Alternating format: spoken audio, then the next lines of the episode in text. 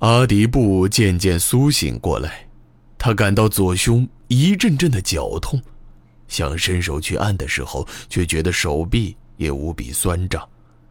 他深吸了一口气，紧紧压住胸口以缓解疼痛，只是疼痛却丝毫没有减弱，就好像胸口里此刻正装着一只饥饿的老鼠。大人是醒了吗？大人。呃，不。阿迪布习惯性的答了一句，他缓缓睁开双眼，将手平放到床边，微笑着摇了摇头，小声问道：“我睡了多久了？”“已经两天时间了，大人。”普吉满声音沙哑，精神也十分憔悴。他一直守在阿迪布身边，已经整整两天没有合上过眼睛。哎，是吗？阿迪布紧紧抓住床的边缘，使足力气，终于坐了起来。他努力撑开双眼，好让模糊的世界能够变得清晰。他记得自己正在城墙上，也记得胸口突如其来的剧烈刺痛。阿迪布微微皱起眉头，小声念道：“是吗？已经两天了吗？我都以为……”他没有继续说下去，只是回过头，目光充满歉意的看着身旁的普吉满，语气温和的说道：“辛苦夫人了，到今天这把年纪了，还需要夫人的照顾。”普吉满的眼眶已经涨得通红，他侧过脸，不让阿迪布看见自己慌乱的模样。我要尽快回去，已经两天时间了。说话间，阿迪布已经站起身子，步履蹒跚地走到桌案前，拿起了自己的衣物。普吉满没有阻止阿迪布。他知道现在什么人都无法阻止他，他只是默默地跟在阿迪布的身后，帮助他更换衣物。夫人啊，这两天时间，外面可有什么动静吗？大人昏倒后不久，十阵兵马就到了，只是他们一直围在城外，到今天为止都还没有发生过任何动静。城内起初乱了一阵子，不过很快。就被赵启大人压下去了。阿迪布顿了顿，他微微转过头，充满怜惜的注视着普吉满的脸，声音低沉的问道：“孩子们怎么样了？都还好吗？”普吉满没有回答，只是一个劲儿的点着头。“哦，那树珠呢？他情况如何了？”树珠大人的烧已经退了。普吉满稍稍停顿了片刻，这才小声答道：“已经醒了。早上宋神医来的时候，说他已经吵嚷着要上城墙了，是吗？”阿迪布的脸上终于露出了一丝淡淡的微笑。宋神医没有答应。普吉满的声音终于恢复了平静。他说：“树珠大人这伤势能活下来，都已经是万幸了。伤口能不能收住还不好说。”不过树珠大人的脾气和大人差不多，这寻邑城里，怕也只有大人能够说服他。阿迪布略显尴尬的点了点头，微笑着说道：“一会儿我先去树珠，呃，不，还是先去国府院一趟吧。夫人啊，今天你也不要外出了。”普吉满点了点头，他帮阿迪布系上腰带。又轻轻替他拍去衣襟上的灰尘，这才小声应道：“大人放心吧，我知道该做什么。这两天，胡都古大人和国府院里的所有人都没有休息过，我不会给大家添麻烦的。”说话间，阿迪布已经走到玄关的位置，推开门之后，就匆忙离开了。逃离金门后的第二天。耶律重光就宣布了协京王病故的消息，自己则按照协京王临终口谕登基称帝，改年号为太初，大赦天下，并同时宣召十镇统领入京。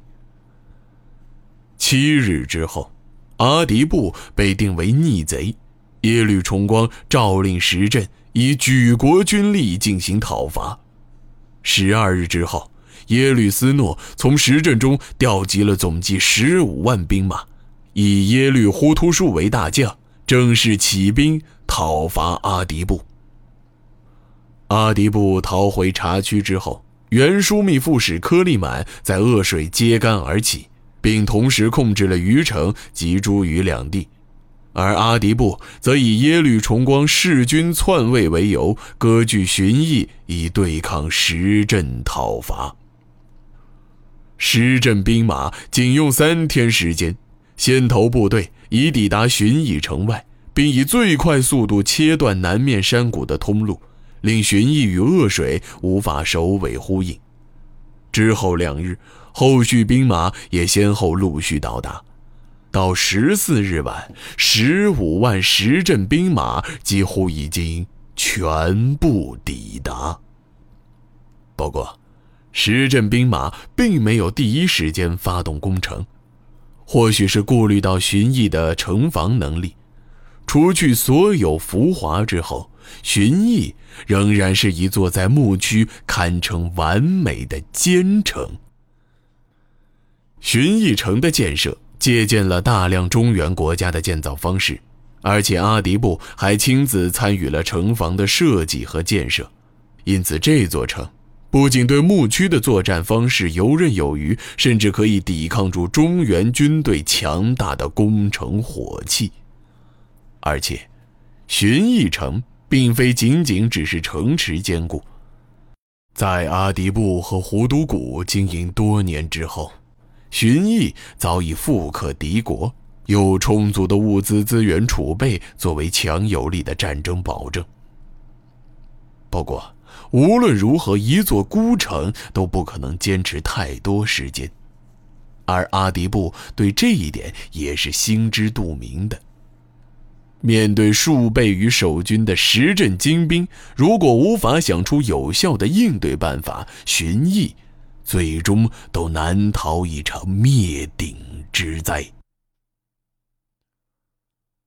阿迪布没有带任何随从，上马之后就独自一人匆忙往国府院赶去。虽然大战将至，城内却还是管理的井井有条，普通市民已经全部迁入内城之中，大街上这时只能见到往来忙碌的军人。当阿迪布经过城北城墙的时候，突然听到身后有呼喊声，他于是立刻停下脚步。只见一个军官带着一些随从追了上来，在定睛一看，正是城北指挥使萧辽。萧辽见阿迪布已经醒来，实在是喜形于色，刚刚打了照面，就迫不及待地问道：“杜兰大人。”大人身体无恙了吧？阿迪布见到萧辽也是十分喜悦。